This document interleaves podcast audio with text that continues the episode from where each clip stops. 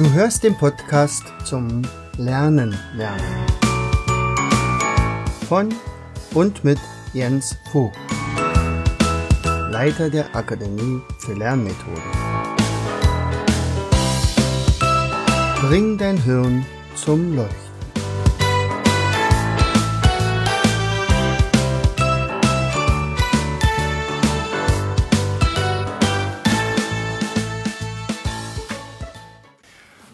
Mein Name ist Jens Vogt und ich lade dich ein in die spannende Welt genialer deutscher Personen, deren Wirken wir oft noch bis heute spüren. Ich nehme dich mit auf eine Reise durch die deutsche Geschichte, die ich selbst als Neugieriger angetreten bin und diese, um diese Persönlichkeiten näher kennenzulernen. Die Beschäftigung mit diesen Menschen macht mich sicherlich nicht zum Experten, aber es ermöglichte mir ein umfangreiches Wissensnetz aufzubauen – an denen ich dich gerne teilhaben lasse. Das Wesentliche an meiner Recherche habe ich, wie bei mir üblich, in Mindmaps gepackt, die mein genialer Illustrator Walter Jacobs mit wunderbaren Bildern illustrierte. Anekdoten, Stories zu diesen Personen allerdings finden sich eher in diesem Podcast wieder. Dazu wünsche ich dir viel Spaß. Herzlich willkommen zu einer weiteren Episode unseres Podcastes Bring dein Hirn zum Leuchten. Ähm, ich bin ja jetzt gerade dabei, die ein oder andere Person vorzustellen, von der ich meine, dass es wert, darüber doch ein bisschen mehr zu wissen. Äh, diese Personen äh, sind ja welche, die tatsächlich, äh, sagen wir mal, unser Leben bis heute noch beeinflussen. Und eine dieser Personen, zu der man übrigens sagt, er wäre einer der größten Deutschen aller Zeiten, ist Martin Luther. Ein sehr umstrittener Herr, äh, in, den katholischen Kreisen nicht unbedingt als der beliebteste Mensch Deutschlands zu sehen, denn tatsächlich hat er ja mehr oder weniger veranlasst, dass die Kirche äh, gespalten wurde. Und zwar in den katholischen und den evangelischen Bereich, in die Protestanten und in diejenigen, die eigentlich alles so halten wollten wie bisher. Nun, vielleicht kommen wir mal ganz kurz dazu, ähm, was, was war an ihm so genial, was, was, äh, welche Voraussetzungen hatte er überhaupt, welche Eigenschaften musste er entwickeln, um so zu werden, wie er war und was hat er bewirkt. So, und sicherlich ist nicht sein größter, äh, sein größter Verdienst die äh, die Kirche zu spalten oder vielleicht schwächer zu machen, aber der Reihe nach. Also geboren wurde er 1483. Ähm, er stammt aus einer Bergmann-Familie ähm, und der Vater hatte ja, im Prinzip äh, dafür gesorgt, dass sein Martin doch recht schnell eine gute Ausbildung bekommt. Der hat also studiert, zuerst die sieben Künste, also war zum Beispiel Grammatik mit bei und Mathe und, und sowas. Kannst ja mal nachschlagen, was alles dazugehört. Äh, dann aber vor allen Dingen Jura. Also er sollte ein Rechtsgelehrter werden. Wurde das dann auch, hat er dann auch studiert. Und in, äh, relativ bald, also ich glaube so zweiten Studienjahr kam er in einen Sturm. Und der muss ihn wohl offensichtlich so beeindruckt haben, dass er also von fortan sein Leben komplett änderte. Also der Sturm war wohl offensichtlich so schlimm, dieses Gewitter, dass neben ihm ein Blitz einschlug und, und er wirklich Angst hatte, er kommt hier lebend nicht mehr raus und hat dann also an den lieben Gott gebetet. Er sagt, lieber, lieber Gott, lass mich leben. Äh, solltest du das schaffen, dann werde ich dir für ewig dienen. Und zwar als Mönch. So, nun kann man sich ja vorstellen, was, was so ein Vater jetzt denkt. Und sagt, ja, mein Sohn ist unter Dach und Fach, also der wird jetzt also ein, ein gut verdienender Rechtsgelehrter werden. Und dann kommt der Bengel und sagt, so Papa, im Übrigen, ich gehe ins Kloster. Na, hallo.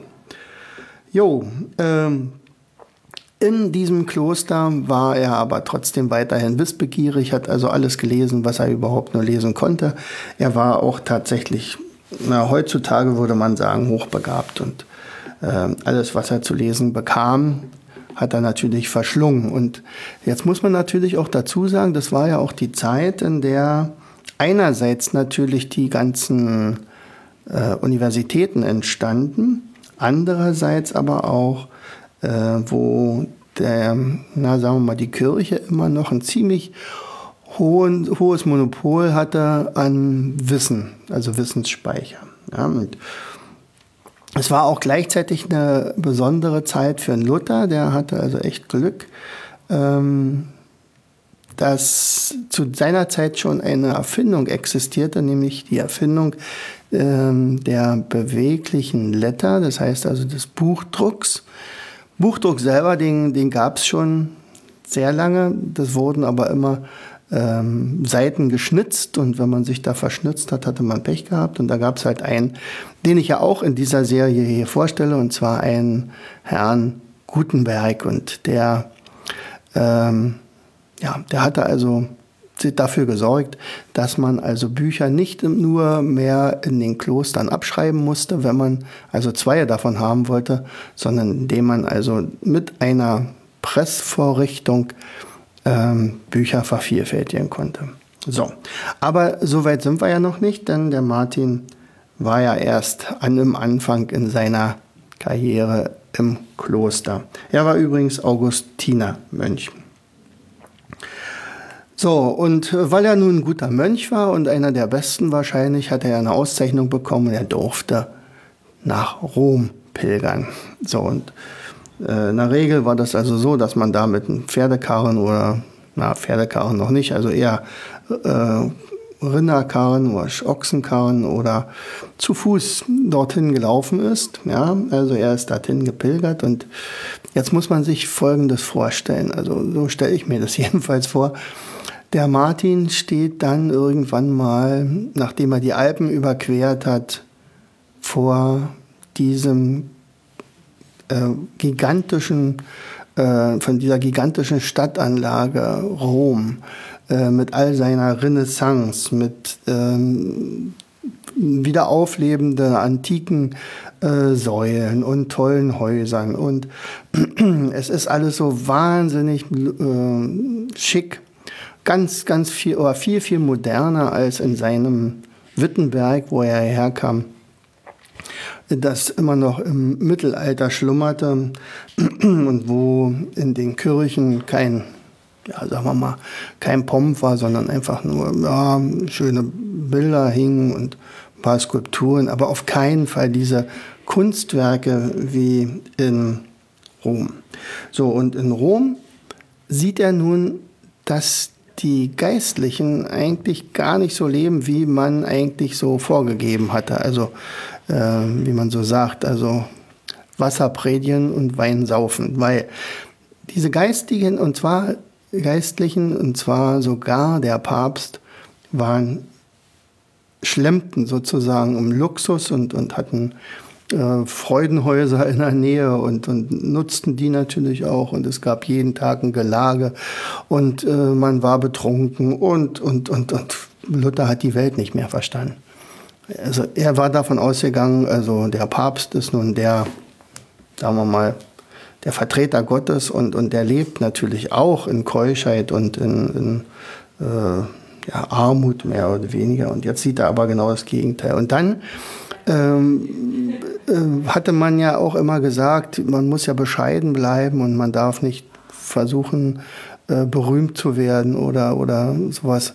Und der Papst selber möchte aber das höchstgrößte Haus der Welt haben.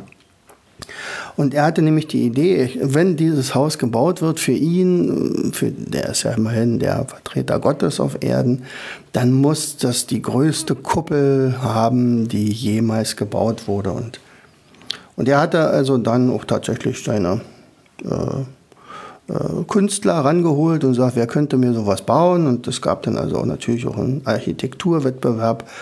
Und den Zuschlag bekam dann am Ende Michelangelo, der berühmte Michelangelo.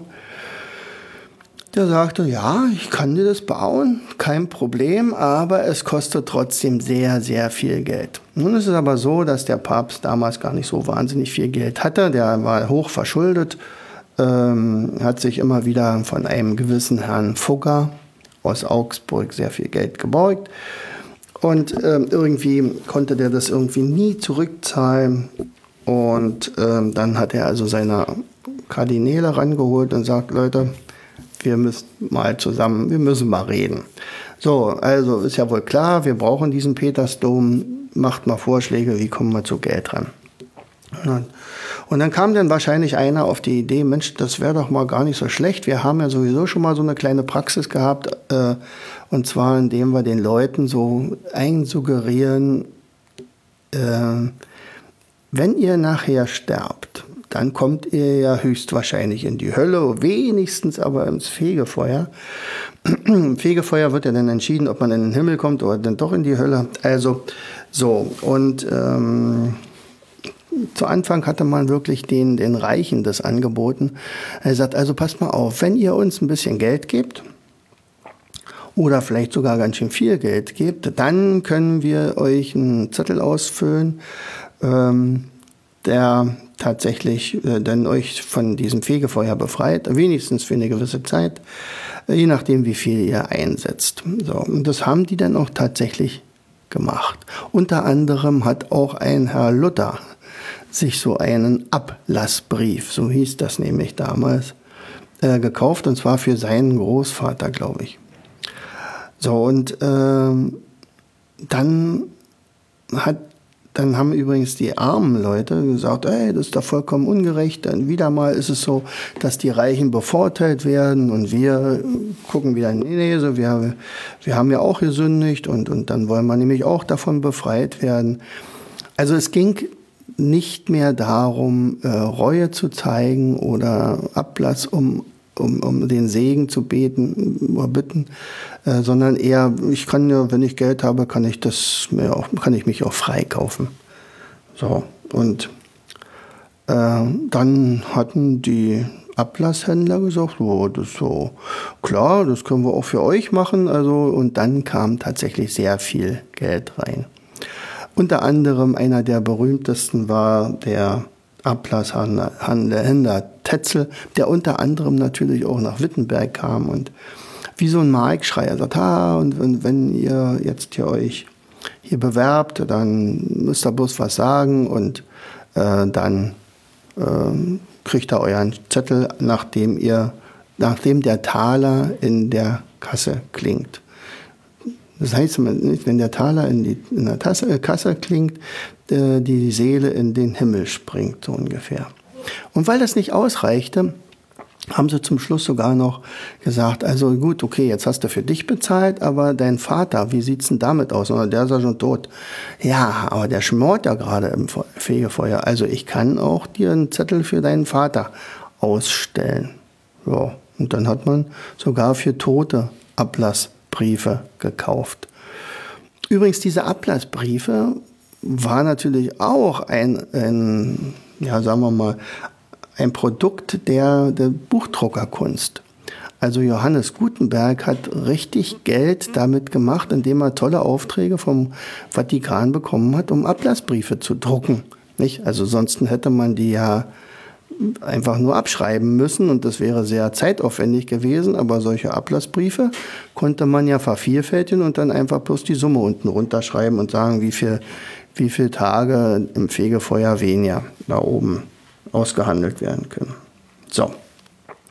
Also das zu diesem Ablasshandel. Und jetzt mein Martin. So, der ist natürlich total sauer, als der sieht, was da hier gerade abläuft. Also dass das also vollkommen äh, äh, dem widerspricht, was, was er ja bisher gelehrt hat.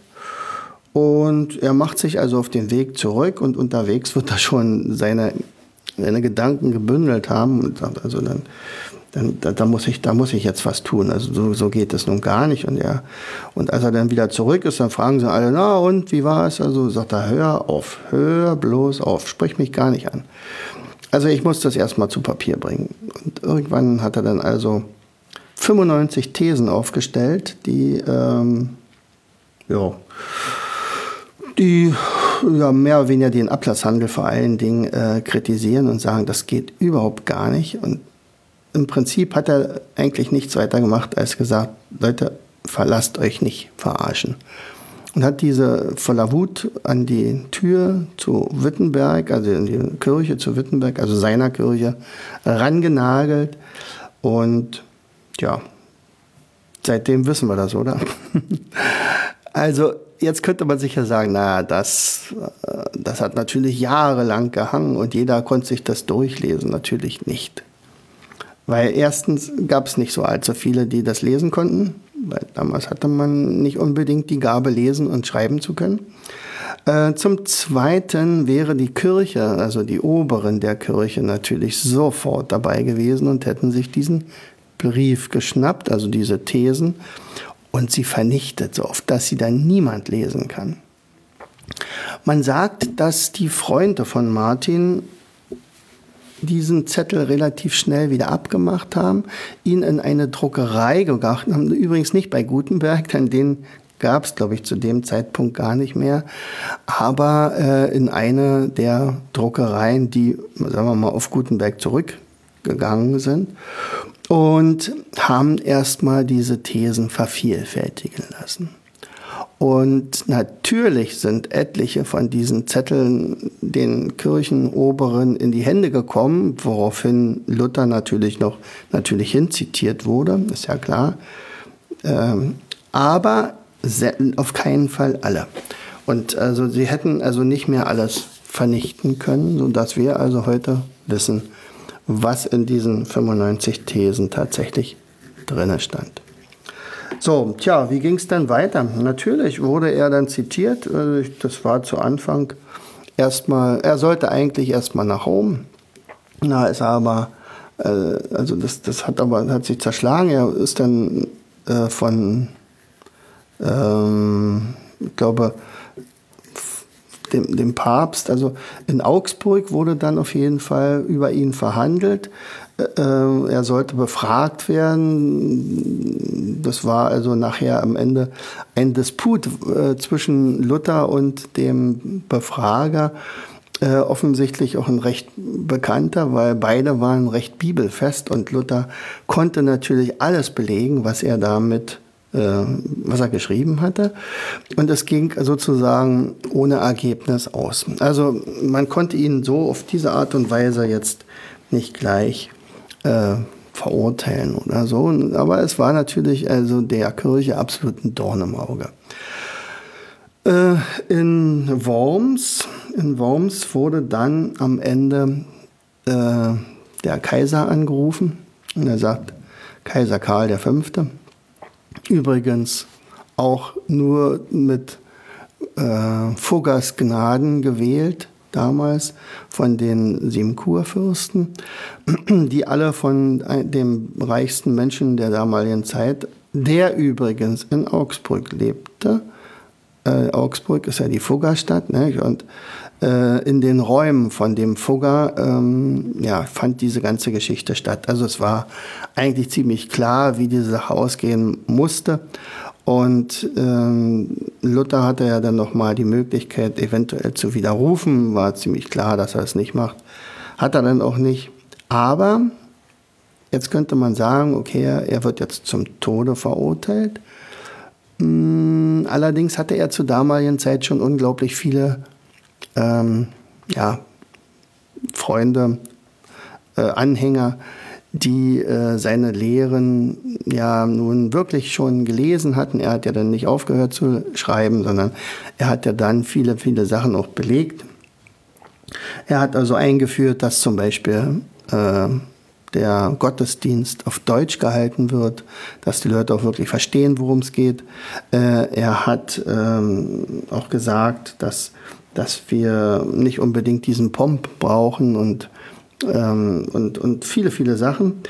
Äh, das Verhältnis Mensch, Gott hat er neu gedacht. Er hat zum Beispiel auch gesagt, also jeder ist vor Gott gleich. Also die, das Volk hat natürlich darin interpretiert, aha, wenn jeder vor Gott gleich ist, dann hat ja der Fürst oder der König oder der Kaiser oder der Papst ja auch nicht die Berechtigung, besser zu sein als ich. Also sagen wir mal, die haben jetzt langsam angefangen nachzudenken.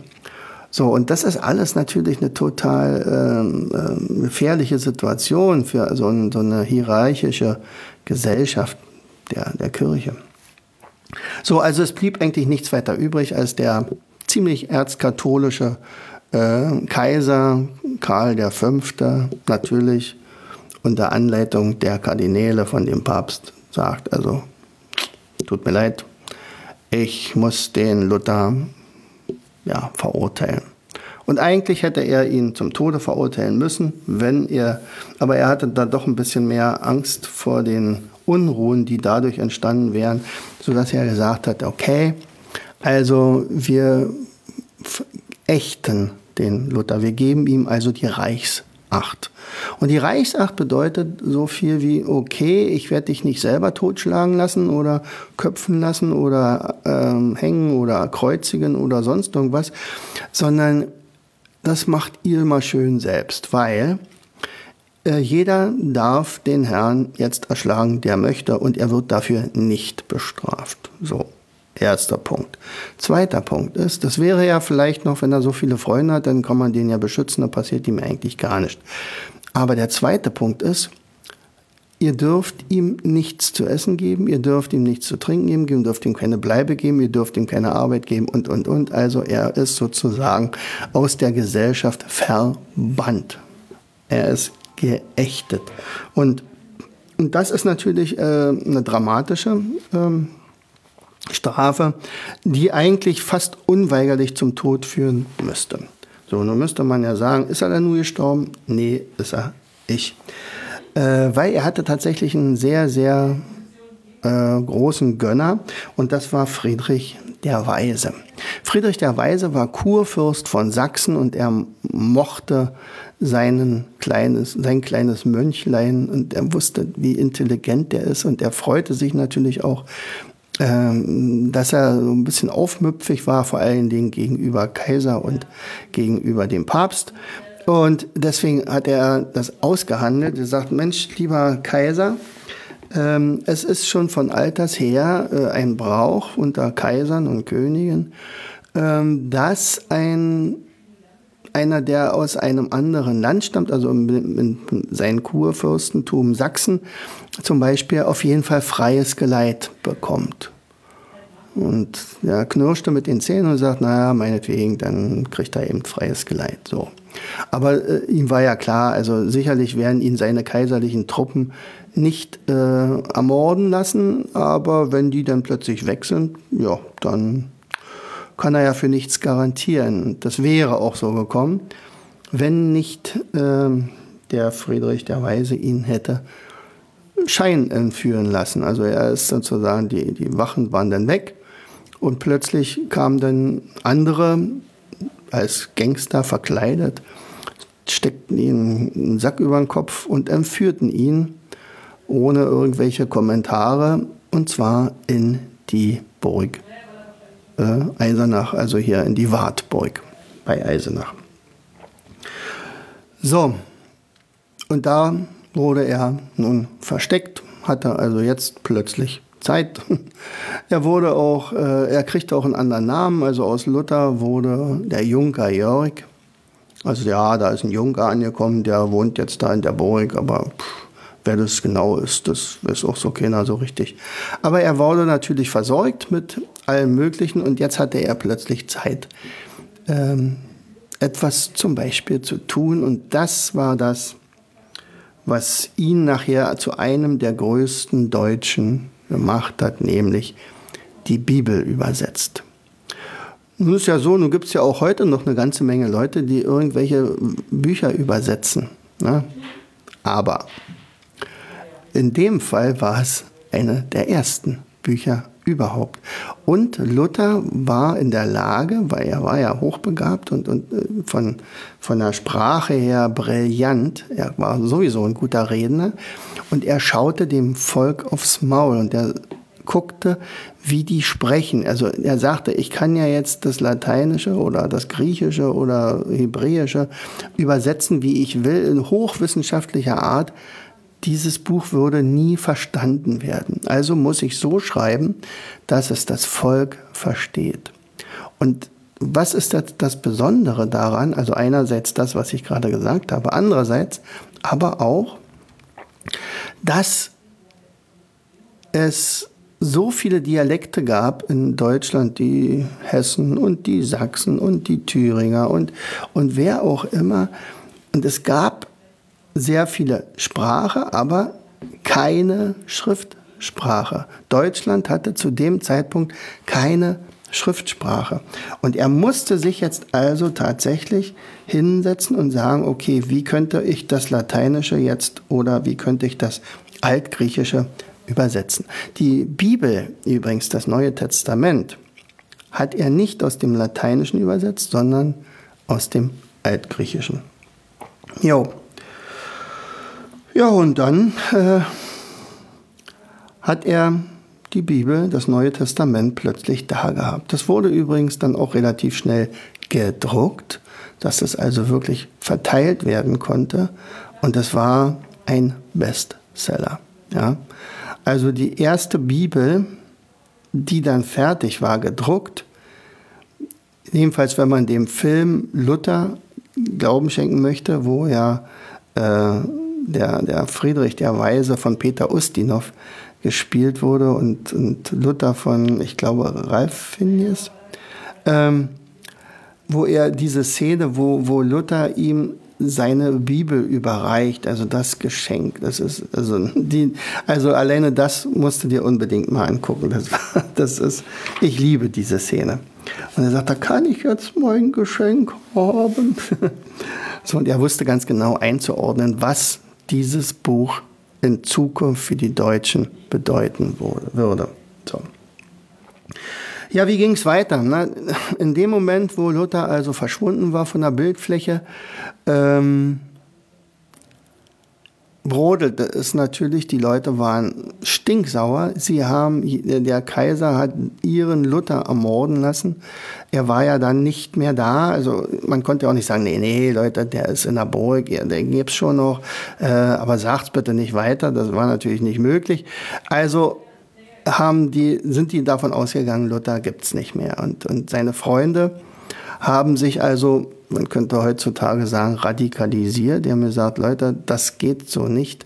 Wir müssen den ganzen Spuk ein Ende setzen. Die haben die Kirchen gestürmt, ähm, haben Bilder verbrannt, haben äh, Scheiben eingeschmissen, haben Kirchen abgebrannt, haben die äh, teilweise die Pfarrer, die also nicht der sogenannten Reformation äh, äh, zugetan waren, teilweise ermordet. Und es gab einen, ja, einen Krieg. Und zwar die Bauern zogen jetzt gegen die Fürsten. Also der berühmte Bauernkrieg.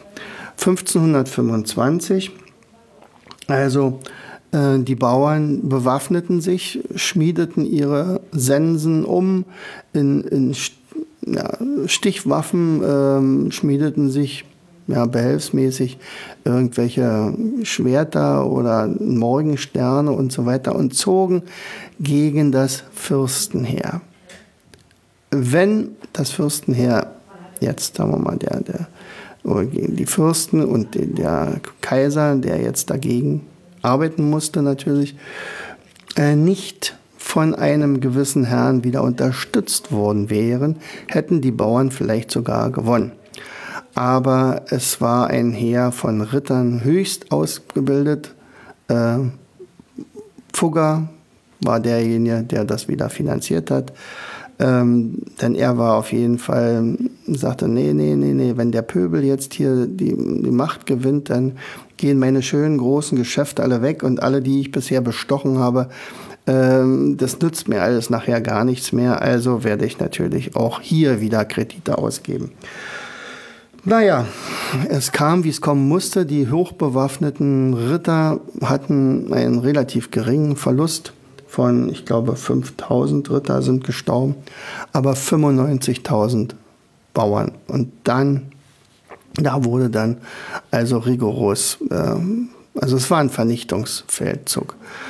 Äh, Luther selber war übrigens nicht unbedingt auf der Seite der Bauern, denn er hat ja gesagt, Moment, also die, die Hierarchie, die, das muss schon so behalten werden. Also ich, ich möchte nur, dass die Kirche reformiert wird.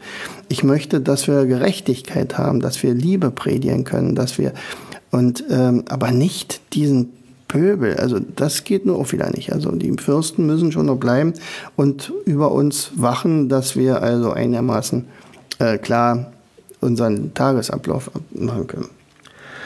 So, und ähm, gestorben ist er dann am Ende in Eisleben, hat allerdings auch noch immer wieder politisch agiert und hat dann ja auch ähm, allerdings in Abwesenheit dafür gesorgt, dass es den Augsburger Religionsfrieden gab. Auch hier war es wieder in Augsburg und die, der, der Kaiser forderte, dass im Prinzip äh, die, die äh, Kurfürsten einknicken und sagen hier, also das wird alles so, wie es früher mal war. Und die haben ihm also die Gefolgschaft verweigert. Er sagt, okay, also wenn es dann so ist, dann müssen sie mich halt hinrichten lassen. Aber ich werde nicht dem Luther äh, oder abschwören oder ich werde praktisch, ähm, ja, also ich werde nicht verhindern, dass in meinen Kirchen Deutsch unter, äh, gepredigt wird zum Beispiel. So, und dann konnte der Kaiser also nicht viel machen und hat er gesagt, okay, dann, dann soll es so sein, dann gibt es ab jetzt zwei Kirchen, und zwar die evangelische und die katholische Kirche. Wen ich jetzt überhaupt noch gar nicht genannt hatte, war in der Zeit ähm, des, des, der Bauernkriege und danach, also diese unruhige Zeit, lernte dann Luther, der Mönch Luther, eine Frau kennen, die äh, zu ihm kam mit ihren Nonnen. Sie war nämlich sozusagen auch geflüchtet. Eine, äh, eine Nonne, Katharina von Bora, und, und sie sich dann in ihn verliebte.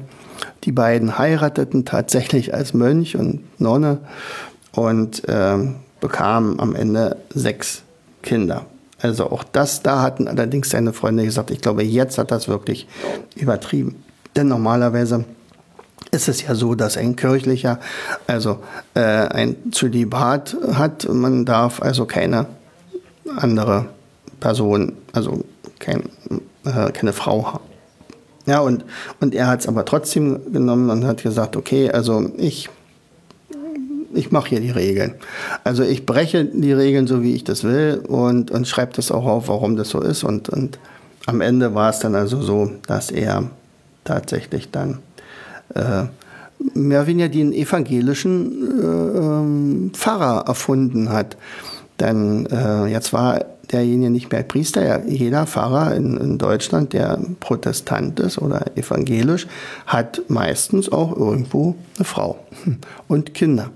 Ich, ich zum Beispiel habe ähm, ja, in meiner Kindheit immer neben dem Pfarrhaus gewohnt und unsere Spielkameraden waren alle Pastaskinder, haben wir mal gesagt. Pastaskinder, hinter uns war der Pastasberg, der gehörte in der Kirche. Ja, also ohne Luther wäre auch dieses Spiel nicht drin gewesen.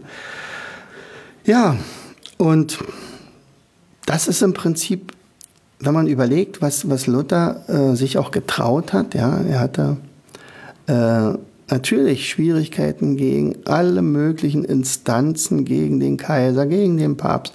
Und trotzdem hat er sich durchgesetzt. Also sowas imponiert mir natürlich.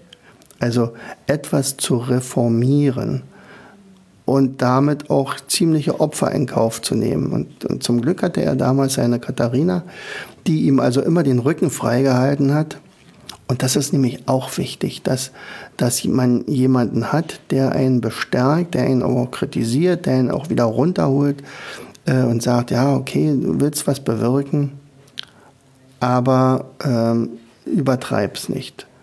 Ähm, übrigens, Luther ist natürlich auch eine sehr streitbare Person. Er hatte zum Beispiel absolut was gegen Juden und er hatte im Prinzip auch nicht unbedingt eine große Meinung von Frauen, die, ähm, ja, die sind schon ganz gut, aber ähm, so besonders schlau können sie eigentlich nicht sein. Was, was relativ seltsam anmutet, zumal er ja seine Katharina hatte, die also auch sehr, sehr begabt war und übrigens dann von sich aus gesagt hat, okay, wenn ihr äh, Männer unter euch sein wollt, könnt ihr ja, aber ich bringe den Frauen das Lesen und Schreiben bei und hat dann damit sozusagen einer der ersten, die also die Frauen emanzipierte.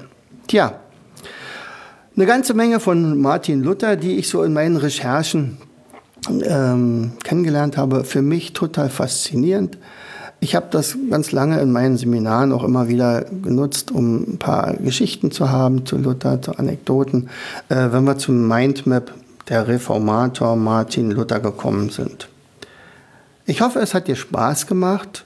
In diesem Sinne, herzlichst, dein Jens. Du findest das Mindmap zum Thema unter www.mindmaps-shop.de. Mich würde interessieren, wo ist dir das Thema von heute schon mal irgendwo begegnet? Was war für dich neu?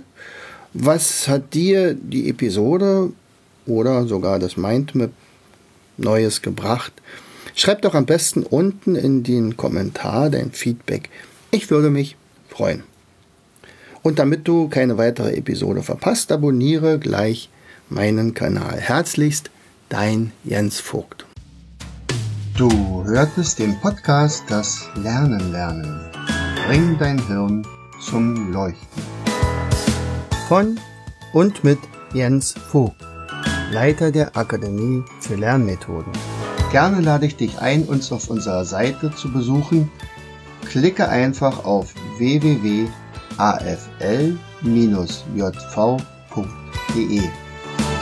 Hier findest du weitere wertvolle Hinweise die dein Lernen leichter machen. In unserem Shop www.mindmaps-shop.de wirst du viele praxiserprobte Produkte rund ums Lernen finden. Bis zum nächsten Mal. Dein Jens.